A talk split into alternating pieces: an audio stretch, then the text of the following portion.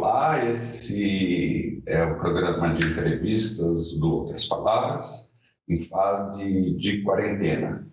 É, nós estamos discutindo durante esse período de isolamento as consequências da Covid-19, as consequências sociais, sanitárias, econômicas e políticas, e aproveitando para discutir o país que produziu a pandemia, o mundo e o país que produziram a pandemia, e como fazer para que, passada esse túnel de dificuldades, a gente simplesmente não volte ao normal, não volte às mesmas condições que geraram a pandemia, com as desigualdades e, e o sistema de devastação da natureza que ninguém suporta mais.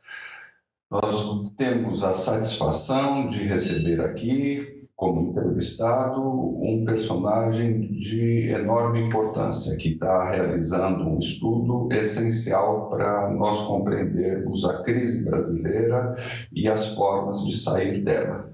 É o Ricardo Fagundes, da, Ricardo Fagundes Silveira, auditor fiscal há várias décadas, acostumado a lidar com um problema é, crucial do Brasil, a sonegação fiscal dos grandes grupos econômicos.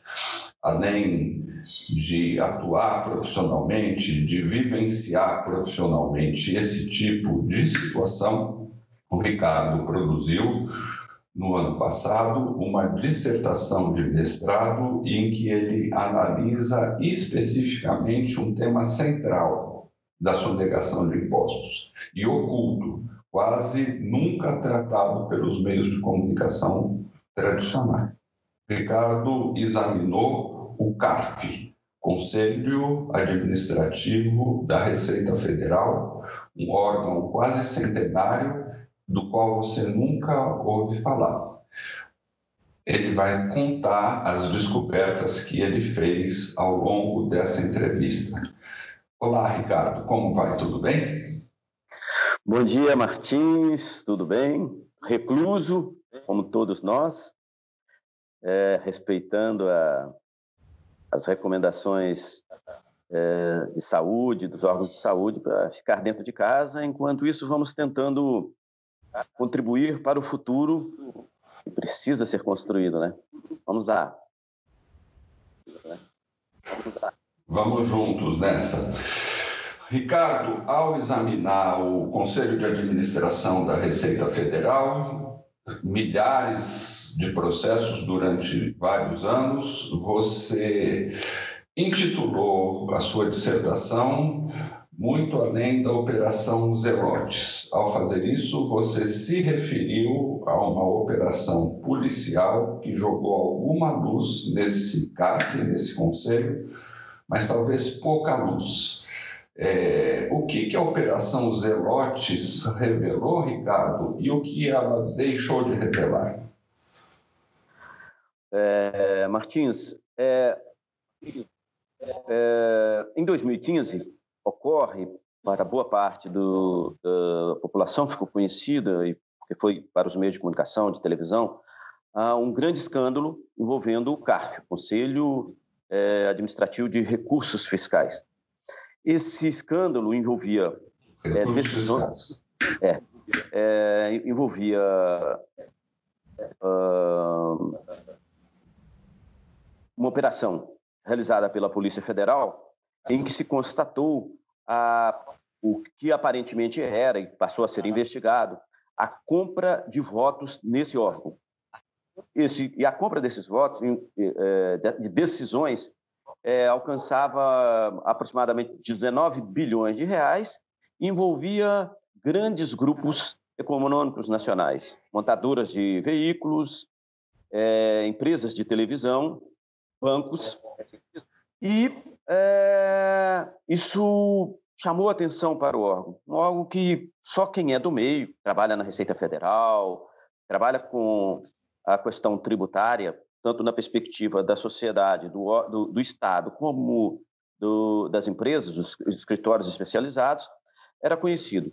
Nós resolvemos fazer uma investigação, uma pesquisa é, sob orientação do núcleo do estudo do, do socioeconômicos é, do sistema financeiro aqui na Universidade Federal de Santa Catarina e com orientação desse núcleo e de diversos uhum. colegas que estão no nosso cotidiano, resolvemos fazer uma investigação. Mas ao invés de nos centrarmos na, no escândalo, resolvemos fazer uma análise do que uhum.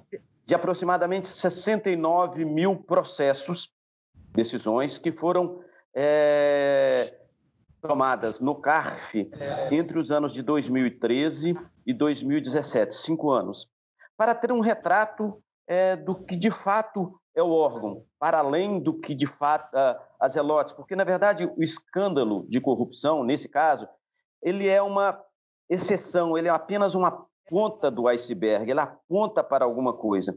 Então resolvemos fazer uma análise uhum. em que a gente analisa a duração do, do, do, do contencioso fiscal administrativo, é, como são as decisões, é, quais os resultados disso após esse processo e, na verdade, trazer, tentar trazer para a sociedade o que é isso, na verdade, é, o que é o CARF, qual que é a lógica é, de funcionamento do Estado, a lógica normal, quer dizer, da revisão administrativa, e também a sua lógica econômica, o que existe ali de contradições envolvendo os grupos de interesses somente os grupos de interesses econômicos, né, os grandes grupos do país, em torno da instituição.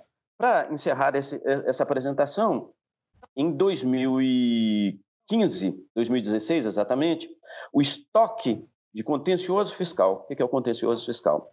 É o que, se, o que é, foi objeto de lançamento de autuação, de autuações fiscais feito pelos auditores fiscais da Receita Federal em, como sonegação. Esse estoque era de 590 bi.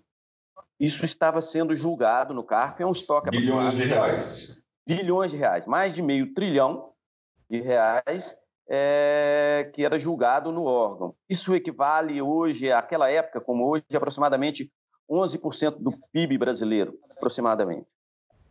É, então, é, não ficamos apenas nas elotes. Ela, claro, para quem se interessar, pode uh, vir a dissertação, a gente aborda as elotes, mas o que chamou mais atenção, que é o objeto da nossa conversa hoje, são é, aspectos é, do funcionamento do CARF. Do funcionamento, né, que, que quanto dura, uhum. quanto, quais são os resultados dele, e como chegamos a números muito assustadores, é, é, a explicação por que eles são assustadores. Né? Então, podemos entrar nesses dados especificamente, fica a seu critério, como que você também já teve um contato com o artigo que você, e aí agradeço a oportunidade, publicou, uh, ficamos abertos aos questionamentos que você acha mais interessante, ou podemos fazer uma, uma apresentação de forma contínua, como você achar melhor. Tá bom, é, muito obrigado. Esse assunto daria várias horas de entrevistas. Nós vamos tentar conversar e explicar didaticamente as pessoas que acompanham aqui a outras palavras. Então, para a gente começar é, a, a abrir essa caixa preta, você me corrigiu, é Conselho Administrativo de Recursos Fiscais, que existe dentro é, da Receita Federal. É, ele é um órgão. Quais são as funções do Dessa caixa preta, Ricardo? Quando ele surgiu, ele está ligado a, a eu queria que você dissesse também, já antecipasse, em que ele se difere de outros conselhos é, de recursos administrativos que existem pelo mundo. Sim. Bom, eu vou adiantar é, para quem está nos assistindo.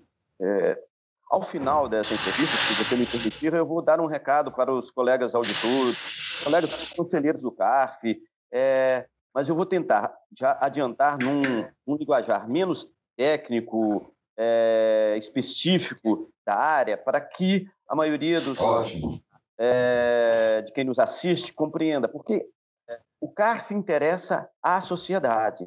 Saber conhecer o CARF é, não é um, algo que diz respeito ou interesse apenas aos auditores, aos advogados que lá militam e trabalham. Eu vou falar um pouquinho dos resultados, porque eles são de, de fato impactantes. Na sequência, eu falo como funciona o CARF, como funciona o resto do mundo. Então, vou adiantar o resultado da pesquisa. É, infelizmente, né, a média, um, um recurso é, que chega ao CARF, ele pode durar, em média, 9 anos e 25 dias, 9,06 anos para ser julgado no órgão. Isso foi o levantamento que nós é, fizemos. É um prazo extremamente é, questionável. Ele só, ele só tem essa duração porque ele beneficia os sonegadores. Eu vou explicar isso se tivermos oportunidade.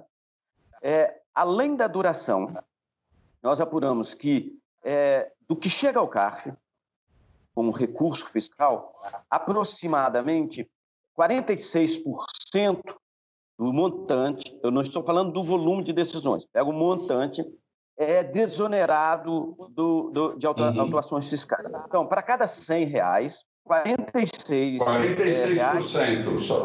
É, 46% é, de cada 100 reais, 46 uhum. reais é desonerado. Então, as decisões no CARF beneficiam aquelas pessoas físicas ou jurídicas que foram objeto de autuações pela Receita Federal. Uhum. Deste, deste, desse 54%, é, infelizmente, é, é, apenas 3,74% efetivamente entra uhum. após essa, essa instância administrativa, após o julgamento no CARF, entra efetivamente, quer dizer, daqueles 100 reais que foram julgados, dos, dos 54 que foram mantidos, apenas 3,74% daqueles 54 reais efetivamente entra para os cofres públicos, ou através do recolhimento à vista, ou de parcelamentos, ou de compensação, ou através dos programas de refinanciamento como o, o Refis. Você vai falar o seguinte, poxa, apenas isso, quer dizer, considerado 3,74, depois de um ano dos julgamentos. Quer dizer o seguinte, é, é, é, esse resultado ele é analisado não é na, exatamente na sequência das decisões, porque tem trâmites administrativos pra, em que a Receita Federal envia a cobrança para, para o resultado dos julgamentos. Após um ano, apenas 3,74%. É... Sim, diga. Eu acho que, que nessa, nesse ponto em que você chegou, é importante a gente fazer um primeiro balanço aqui. O que você está nos contando é que de cada 100 reais ou 100 bilhões de reais que entram para julgamento no, no CARF, 46% terminam perdoados. E dos 54% que são julgados cobranças é, procedentes, apenas 3%, ou seja, 3% de 54% deve dar um pouco menos de 2%. Significa de que de todas, de todas as cobranças que vão a julgamento no CARF, a Receita Federal, de cada 100 reais, ela perde 98 reais. Aqueles que entram com recurso no CAF ganham 98, é como se fosse um jogo de 98 a 2. 98% eles deixam de pagar de impostos e acabam pagando só 2%. Mas quem as pessoas que entram nesse conselho, Ricardo? Bom, antes de dizer quem entra no conselho, é, é bom perguntar o seguinte: mas como que isso é possível. É, é, ah. somente, somente de, decorridos um ano dos, dos, últimos julgamentos analisados, só 2% entra. Como que isso é possível? É, o, é, o, mais impressionante, antes de dizer como que é composto o CARF, porque isso vai facilitar aos nossos, é, a, sua, a, a, quem assiste o, o, o vídeo, essa, essa entrevista, compreender, é que na verdade, esses 3,74%, equivalente a 2% que você diz aproximadamente, não é o pior número. Quando você vai analisar é, por setor econômico, você chega a números escandalosos. Então, é, de mais de é, 20 bilhões, por exemplo, decididos favoravelmente ao Estado, ao erário, do setor é, que envolve bancos e holdings financeiras, não é os 3,74, é 0,32%. Quando você vai é, nas holdings não financeiras, é 0,78%. Quando você vai para o setor da indústria, é 1,8%. Aí você pergunta, mas como isso é possível? Isso só é possível a partir do momento que a gente explica como funciona o CARF. Como que é possível um processo ficar, em média, nove anos no órgão, que é um órgão administrativo, e depois disso é, ter uhum. é, recolhimentos insignificantes por parte dos grandes contribuintes. Porque é importante dizer o seguinte, que os pequenos contribuintes, as pessoas físicas, um professor, um metalúrgico, um médico que foi autuado, imposto de renda da pessoa física, esses, se o recurso deles chegar, primeiro que boa parte deles não fazem recurso. Segundo que se chegar ao CARF, esses, nesse mesmo prazo, Passado um ano, esse recolhimento, esse, eh, as faixas menores chegam a 73% de recolhimento. só, só que os 73% dos pequenos contribuintes, quando somado ao conjunto, a esses 0,32% do sistema financeiro, ao é, 1,8% das indústrias, do setor industrial, faz com que só 3,74 no montante seja recolhido. Aí você pergunta, como que isso é possível? Aí nós vamos explicar, você pergunta como que é composto o CARF.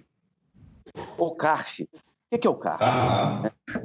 É, existe no, os auditores fiscais da Receita, assim como auditores fiscais do Estado, do ISS, do IPTU nos municípios, eles fazem autuações fiscais. Existe algo dentro das administrações fiscais do mundo inteiro que é absolutamente razoável, que é a revisão administrativa. Vamos supor, ah, eu faço um auto de infração claro. e ele está errado. Ele tem lá um equívoco na base legal, um erro de procedimento.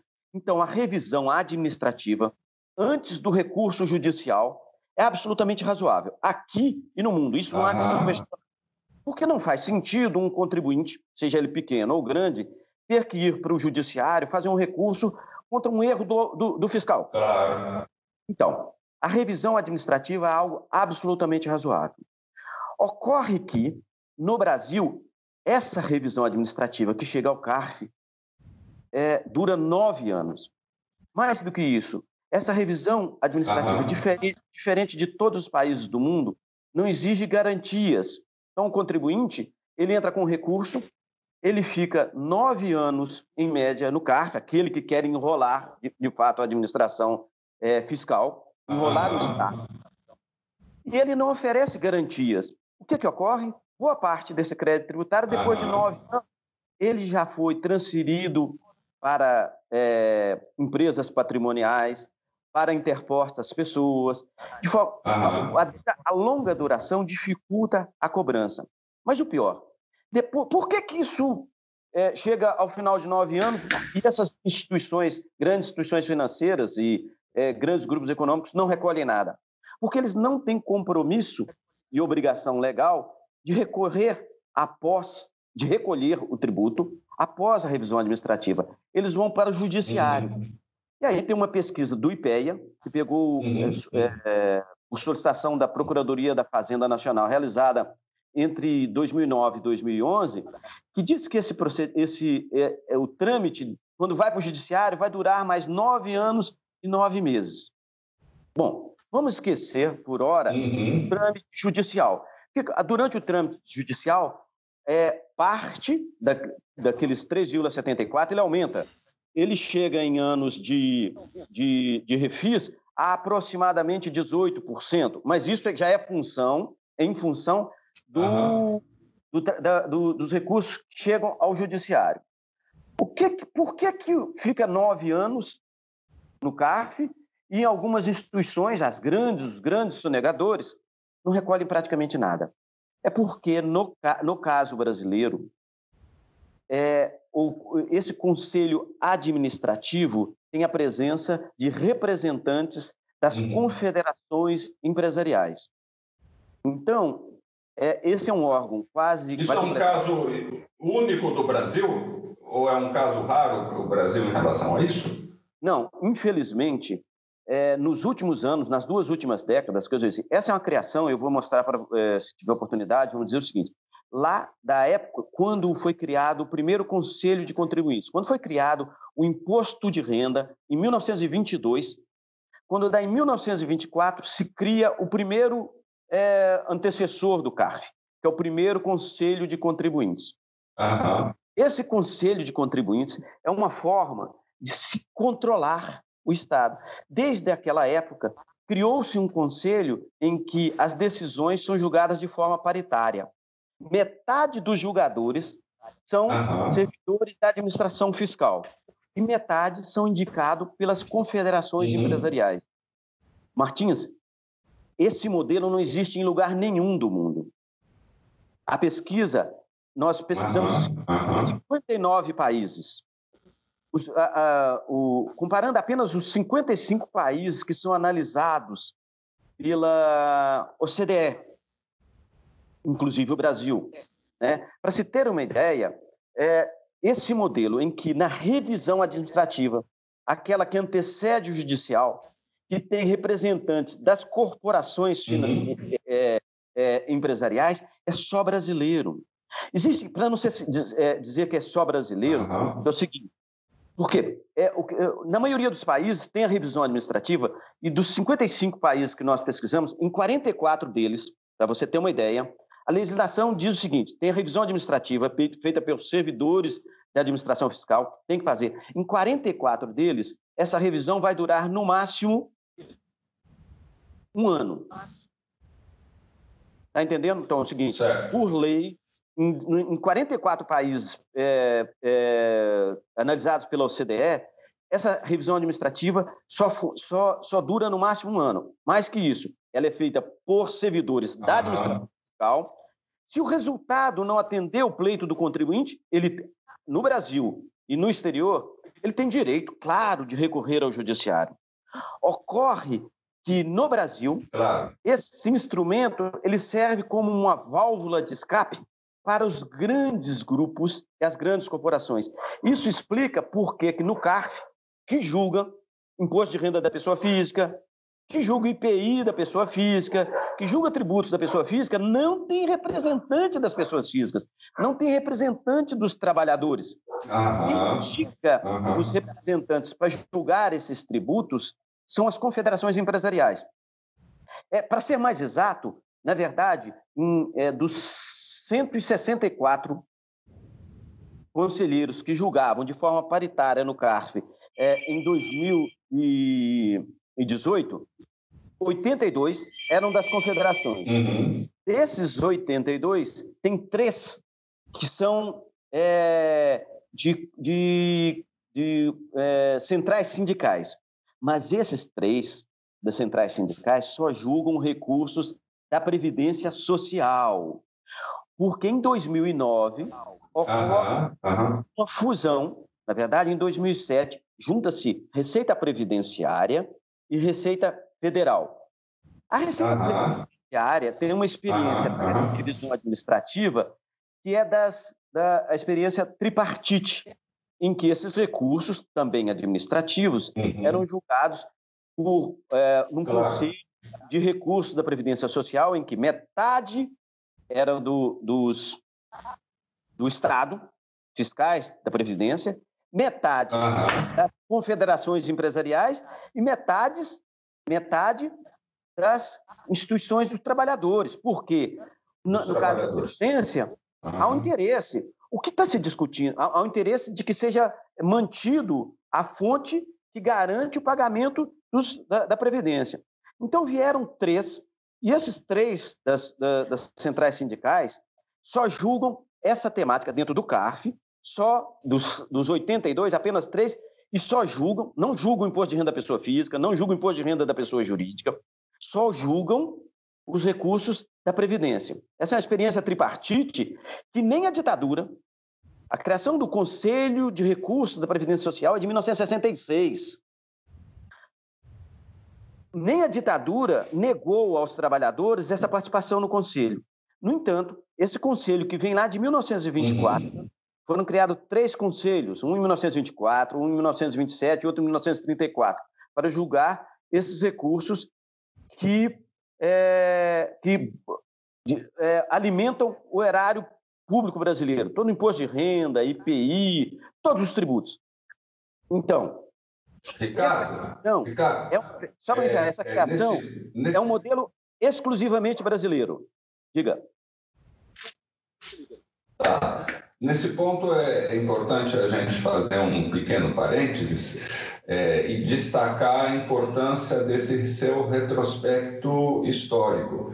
1924 é a época da República do Café com Leite, é a época do Brasil dominado pelas oligarquias, é a época em que o Estado brasileiro quase não arrecadava, o imposto de renda estava sendo criado naquele momento e, ao criar esse, esse imposto, ele cria um conselho que é composto, é, é, é a República Oligárquica, são aquelas pessoas, inclusive, que eram as únicas que votavam, era o 1% da população que participava das eleições, ou seja, era o domínio total das oligarquias e que persiste até hoje contra o que existe em todo mundo. Num certo sentido, é o patrimonialismo que servia aos fazendeiros ou aos grandes doutores e agora servindo aos grandes grupos financeiros e grandes corporações. Essa, essa, essa composição é, é, é, o, o CARF não é conhecido por nós, pelo que você está dizendo,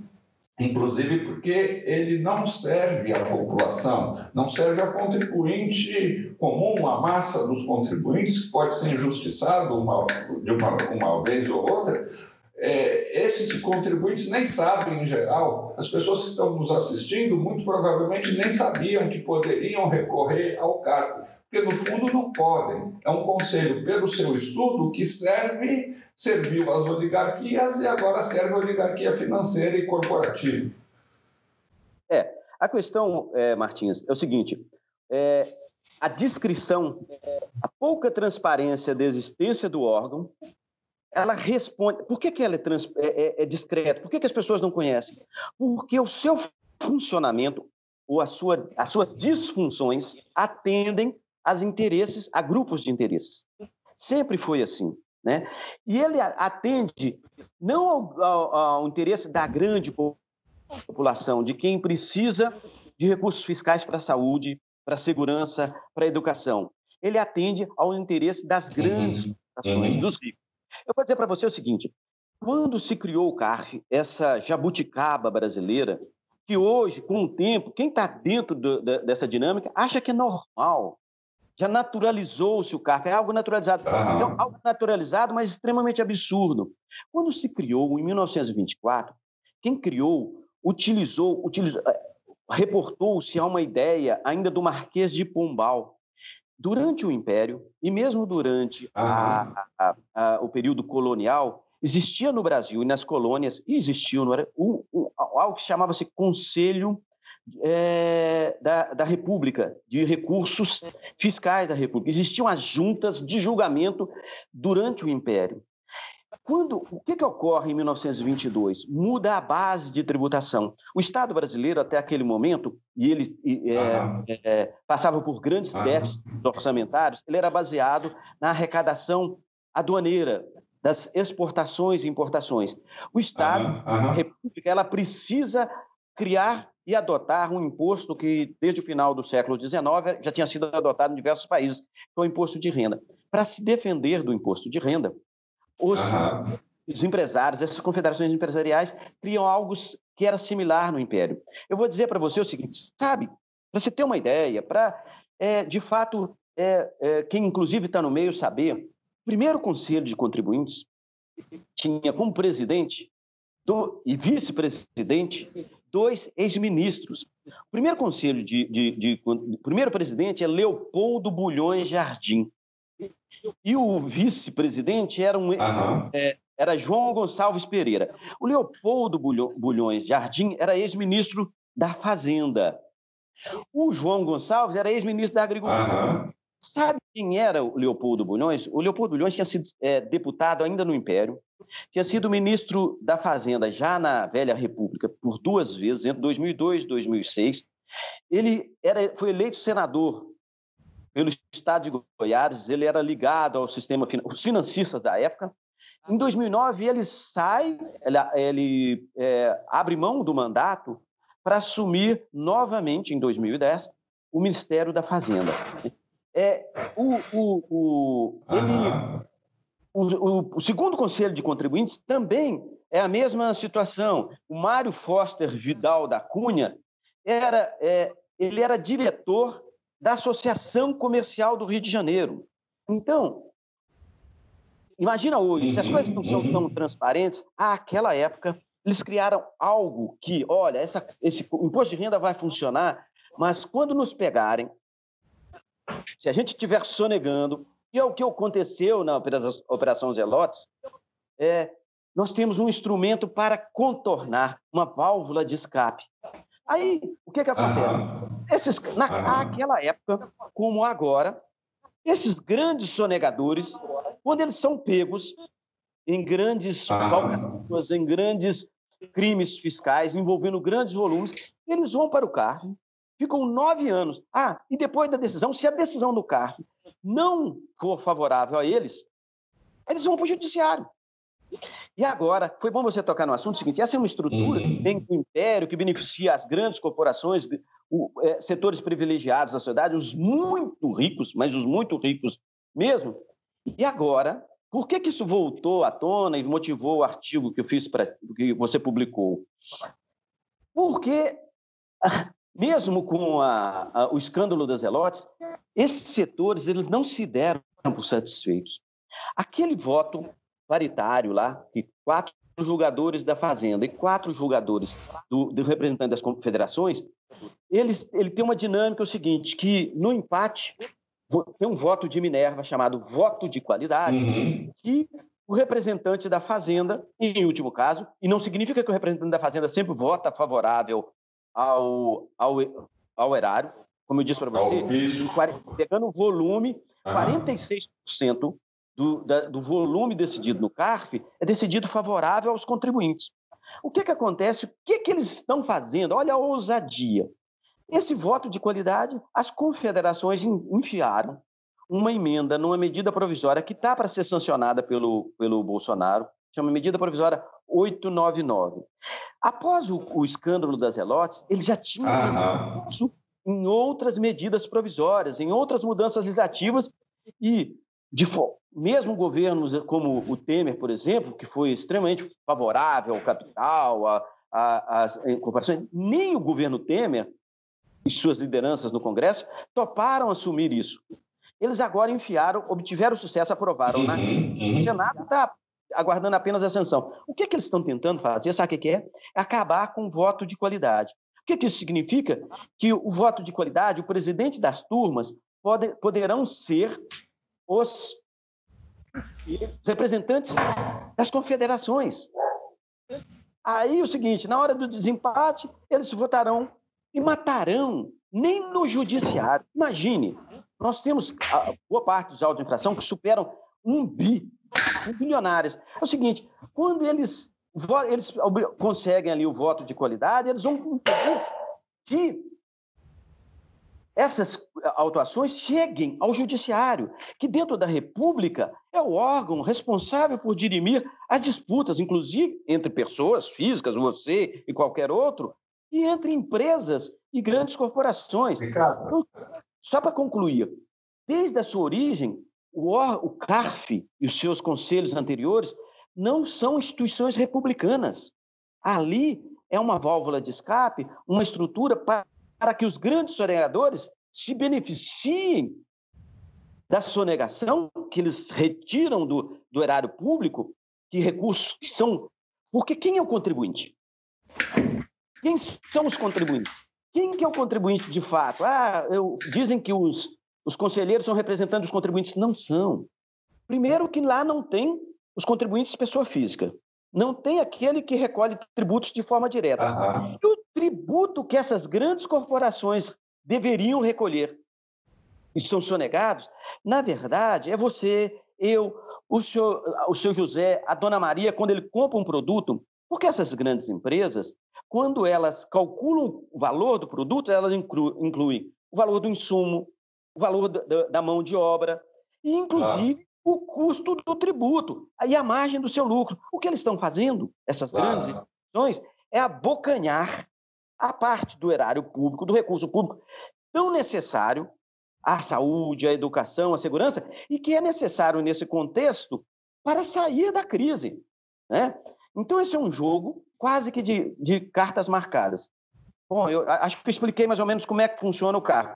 Isso não existe, o, o Martins, em nenhum lugar do mundo. Para não dizer o seguinte, tem três estados, estados é, é, é, da Escandinávia, quer dizer lá, a Noruega, a Finlândia e a Dinamarca, tem na revisão, na revisão administrativa, tem representantes da, da sociedade. Mas, primeiro, eles não são indicados pelas confederações empresariais.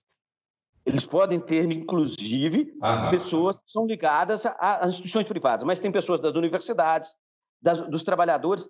Na Finlândia, tem uma experiência muito interessante que o, os contribuintes que recebem os recursos, eles têm direito ao assento nos conselhos.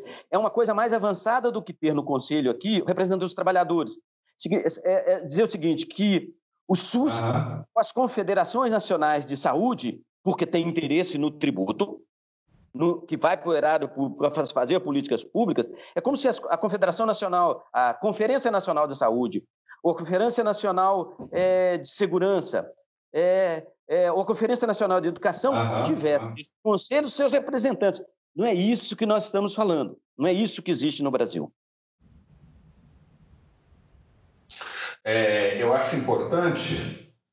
Bom, eu te recomendo, em primeiro lugar, fazer um livro de grande circulação sobre esse assunto, sobre essa caixa preta, mas é, eu vejo que você é, é, tem um, estudo aprofundado, sociológico, político, econômico, histórico, inclusive, da, da criação do CARF. Mas eu queria chamar a atenção para uma coisa muito importante que você falou há pouco, para que ela não passe batida. É, o Brasil está se acostumando a transformar os grandes temas nacionais em escândalos. Ou seja, se criou o escândalo dos zelotes, mas ele não significou nenhuma revisão do Conselho. Ao contrário, pelo que você está falando, houve a escandalização, digamos assim, a policialização desse fato político, desse fenômeno político, e nós estamos saindo desse processo possivelmente pior porque o Bolsonaro está prestes a, a, aprovar, uma, a sancionar uma medida provisória que vai piorar, ao invés de melhorar, a composição do CARF, ao tirar o voto de qualidade dos trabalhadores da Receita Federal. É isso? É, ao tirar nem dos trabalhadores, da, da, da administração fiscal. Porque é importante isso ficar claro. Vamos, a administração fiscal que no mundo essa revisão duraria um ano, dura em média um ano, no máximo um ano, e que no Brasil dura nove anos, se o, o, o pequeno contribuinte ou a, a, grande corporação empresarial perder essa discussão lá, ela pode ir para o judiciário. O que os representantes das confederações querem, os representantes eleitos que enfiaram essa, essa, essa emenda na medida provisória, é que isso não seja nem discutido no judiciário. Eles querem matar a, o, o, a sonegação. Olha só o que, que acontece. Essa, quer dizer, após um escândalo maior, um escândalo das Elotes, isso a, a, a, a inserção, a atuação dos grupos de interesse é, é muito pior. Esse escândalo é muito maior do que as Elotes. É. Nós estamos falando que é uma forma de. Se os, os conselheiros do CARF, do, da, da, dos contribuintes, que eles chamam dos contribuintes, das confederações, tiverem direito ao, ao voto de qualidade no CARF, eles terão duas oportunidades. Porque lá tem duas, duas instâncias. É, a legislação diz que o CARF é a segunda instância, mas lá tem duas instâncias: as sessões e a Câmara dos, uhum. dos Recursos Fiscais. Se o presidente do, do, do, da, uhum. da, de, uma, de uma turma da sessão, ou se o presidente da turma na Câmara Superior de Recursos Fiscais for dos, dos, dos grandes contribuintes, acabou, derruba ali. Agora, o, é, isso é para você ver como é que estão piorando. Agora, tem duas. O, o, o, o, o Martins, Vou te falar uma coisa sobre a extensão. Sabe o que está ocorrendo? Nas duas últimas décadas, essa experiência centenária, as corporações empresariais estão estendendo esse funcionamento para os estados e municípios.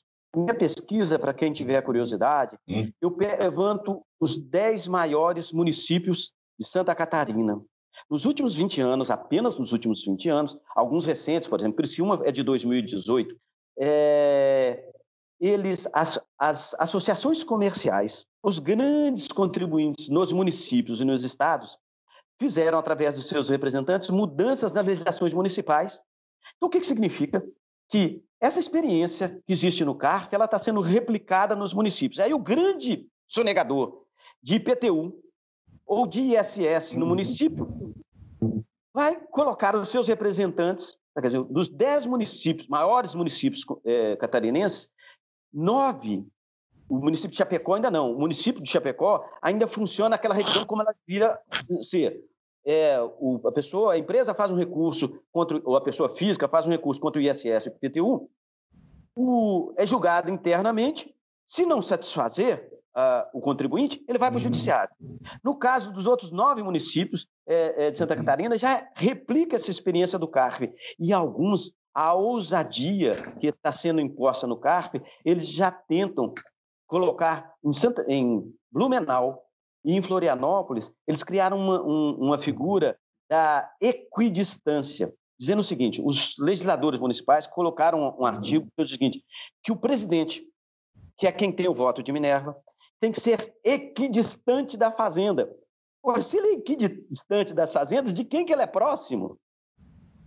E já funciona.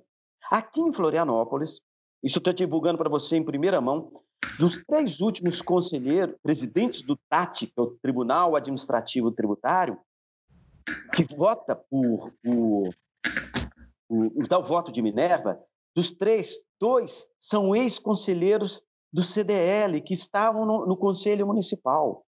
Para você verificar a extensão, nós estamos falando ah. de, de, recursos do erário, não somente da União, nós estamos falando de recursos do erário nos estados, do ICMS, nós estamos falando de recursos do, do erário, de experiências, que isso aí, olha, uh, uh, Martins, eu espero que essa crise, eu espero, embora a gente não tenha que ter muita esperança, que ela traga novos valores, porque é de uma insensibilidade, de uma irresponsabilidade, de uma falta de compromisso desses grandes contribuintes com a sociedade. Porque quando eles retiram recursos do Estado, seja no ente federal, no, no ente estadual, que é o Estado, ou no município, eles estão tirando recursos do cidadão.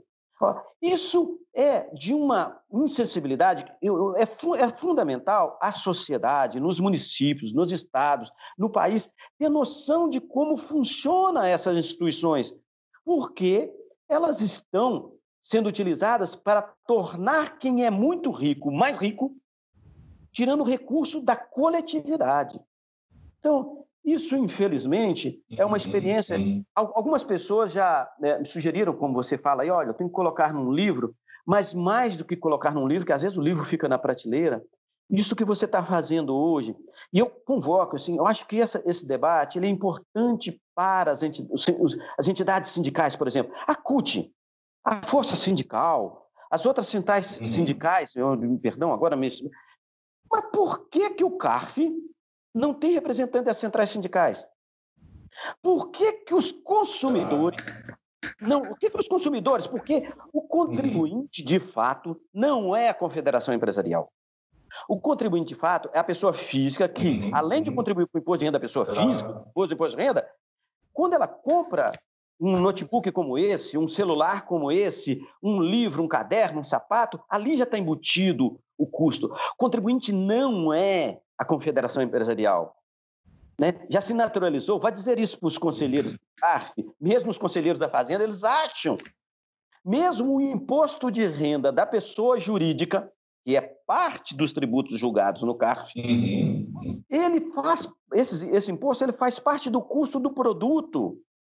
Então, ali se tem que ter representante, se tem que ter, porque quem, na verdade, tem que julgar isso ao final é o judiciário. Se tem que ter, como eu disse, é, na, na grande maioria dos países não tem essa jabuticaba de ter representante dos contribuintes, que tem a possibilidade do recurso judicial, judicial, se tem que ter, tem que ter dos trabalhadores, tem que ter dos consumidores, tem que ter dos beneficiários finais, dos receptores de políticas. Então tem que ter um representante da, claro, da Conferência claro. Nacional de Saúde, da Conferência Nacional de Educação, lá para garantir que esse tipo de, de maracutaia, esse tipo de, de furto, vamos dizer assim, não sei se é uma palavra, porque, na verdade, está se tirando recursos da sociedade para ampliar as margens de lucro, que aí é uma discussão de como funciona o sistema tributário brasileiro.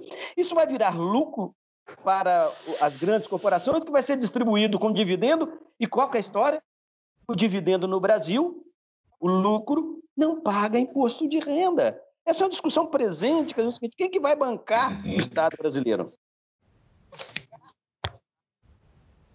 Ricardo, é, eu vejo que todo esse estudo que você está fazendo e, e, o destino que você está dando a ele, a publicização disso, é mais uma pedrinha no grande esforço que tem sido feito por vários órgãos da sociedade civil de debater, de colocar em pauta a reforma tributária.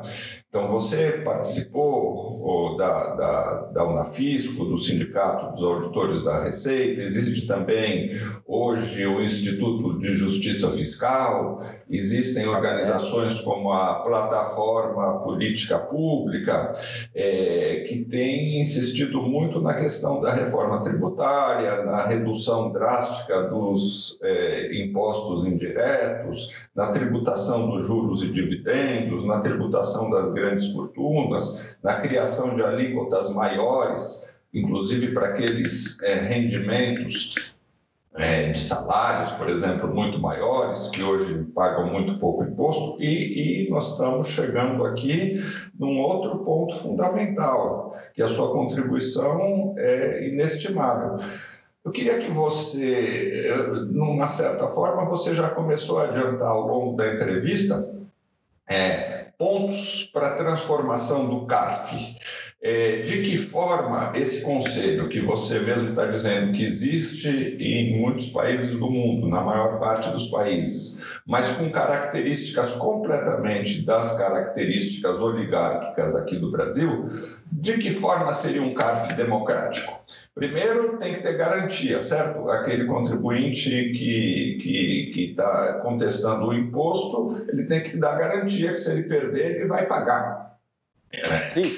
Que mais? o, o Martins, eu, assim, é complicado quando você, a gente está dentro da, da instituição apresentar sugestões. É claro, porque somos contaminados uhum. pelo corporativismo. Não adianta dizer, eu tenho orgulho de trabalhar dentro da Receita Federal, é, acho que é uma instituição importantíssima, mas de alguma forma a gente tende a fazer uma defesa corporativa da instituição. O desafio é da sociedade, né? ela precisa, uhum. o que vai, como que vai funcionar? As melhorias que podem vir do sistema tributário e da revisão administrativa, no caso do CARP, tem que vir externo. Nós não seremos, nós podemos, nós, eu quero ao final, eu vou te pedir um tempo para convocar os colegas da, da Receita, inclusive os colegas que estão no CARP, para a gente pensar um pouco sobre isso. Mas eu vou dizer uma coisa para você, um dado. Olha só, o que que o que que ocorre? A questão da garantia, né? É, o, durante os nove anos, e às vezes dura mais do que isso, o grande sonegador aquele, por exemplo, além do que aquele que vai para o judiciário, ele depois dos nove anos ele monta é, simulações, às vezes societárias, e transfere o patrimônio. Quando a Procuradoria da Fazenda Nacional vai executar, cobrar o tributo, não encontra patrimônio. Por quê? No recurso lá inicial não se pediu a garantia que você disse. Eu vou te trazer um número é, impressionante. Esses valores não recebidos pela Receita Federal, que não logra êxito receber após o recurso administrativo, após o recurso judicial, essa cobrança é feita pela Procuradoria da Fazenda Nacional, vai compor a dívida ativa da União. A dívida ativa da União está lá no balanço uhum. geral da União. O que, que ela é? Ela é patrimônio da sociedade. É dívida que os sonegadores têm uhum. com, com, com a sociedade, com o Estado. Essa dívida ativa, em 2017, uhum. somava 1 trilhão e 840 bilhões. Pô, isso lá, para cobrar dos sonegadores, já transitou na, é, no CARF, já transitou no Judiciário. Sabe o que, que acontece? No mesmo ano de 2017, através de uma portaria editada pelo Temer, acho, o ministro da Fazenda, não me recordo bem, é, Fez-se no Balanço Geral da União, está lá para quem quiser consultar, uma baixa dos créditos podres. Sabe qual foi a baixa dos créditos podres? Equivalente a 80%. Um tri e 480 bilhões foram baixados do Balanço Geral da União, dessa dívida ativa, que é um direito da sociedade, porque se chegou à conclusão de que eles são incobráveis. Olha, esse carro, o carro, essa revisão administrativa funciona, funcionando dessa forma, é importante termos claro isso. A, a, revisão administrativa funcionando dessa forma, ela resulta nisso. Isso é um escândalo. Isso são vidas de pessoas que uhum. deixaram de ser tratadas no passado, uhum. são crianças que deixaram uhum. de ter oportunidade de vida, de acesso à escola, são pessoas que morreram nas periferias ou no centro da cidade porque não teve segurança pública. Eu quero dizer o seguinte: você me pergunta o que fazer. É muito arriscado é, falar isso. Aqui eu quero dizer o seguinte: a sociedade tem que envolver os dirigentes sindicais, os parlamentares que estão no Congresso Nacional, que têm compromisso com a sociedade, com o povo, não com as grandes corporações, que não é financiado pelas grandes corporações, precisam se envolver, estar atentos em caixa pretas como essa. E eu acho que os, é, a contribuição de vocês, do, da, das novas mídias, do, do, outras palavras, é dar essa divulgação. E aí eu, eu, só posso fazer uma convocação. Além dos dirigentes sindicais, dos parlamentares comprometidos com a sociedade, eu quero dar uma palavra, dirigir uma palavra aos conselheiros do CARF, aos auditores da Receita, porque nós sabemos e temos o conhecimento de como as coisas funcionam. Eu quero dizer o seguinte, que após a publicação do, do, do artigo, eu recebi diversas manifestações de colegas que trabalham na fiscalização, como eu. Trabalho há 26 anos na, na fiscalização.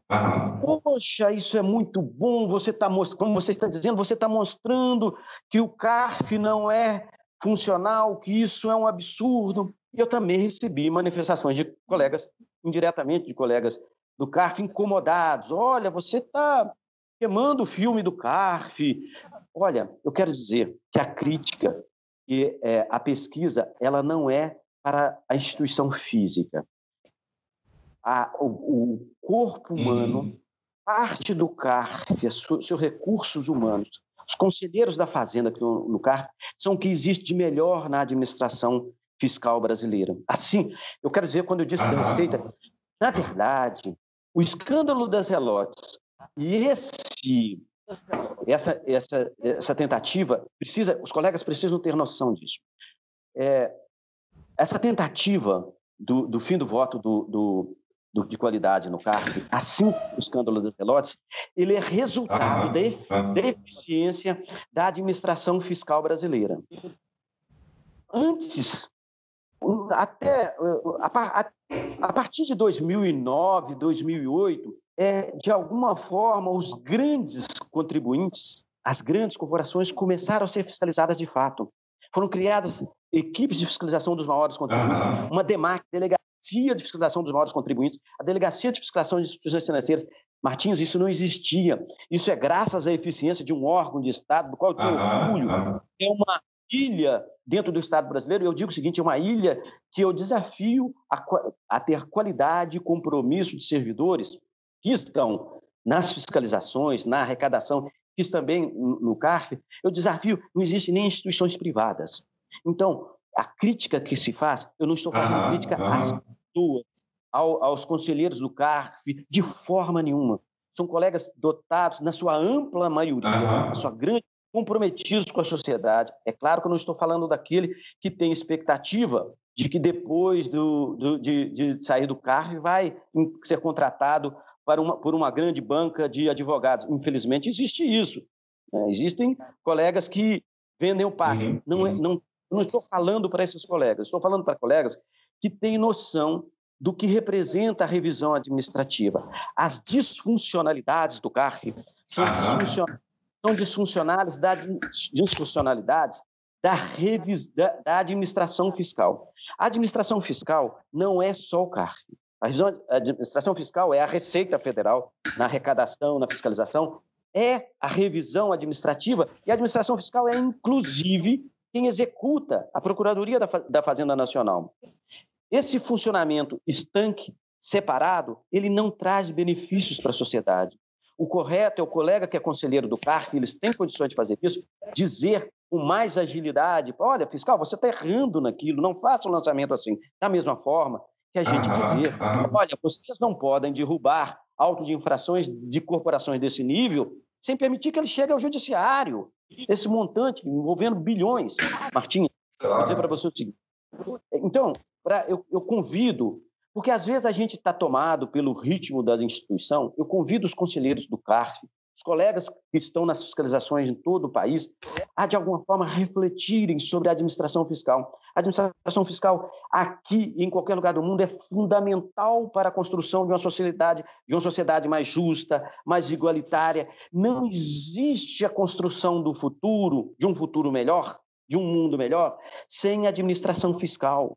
Então, os colegas que detêm esse conhecimento, que estão dentro da instituição como eu e que amam essa instituição, querem defendê-la porque sabem que ela, elas são importantes, a Receita Federal, na verdade, esses escândalos ocorrem porque nós estamos funcionando bem, é a nossa eficiência que provoca isso, é, temos que nos comprometer é, em compreender e desvendar para a sociedade essas disfuncionalidades. É assim que eu convoco os colegas e a sociedade. Isso não vai ocorrer também só com a atuação dos auditores da Receita. Não, a sociedade precisa se envolver nisso, né? porque é, dar conta de interesses, de contradições em que os beneficiários são quem tem muito poder econômico, não é uma luta fácil.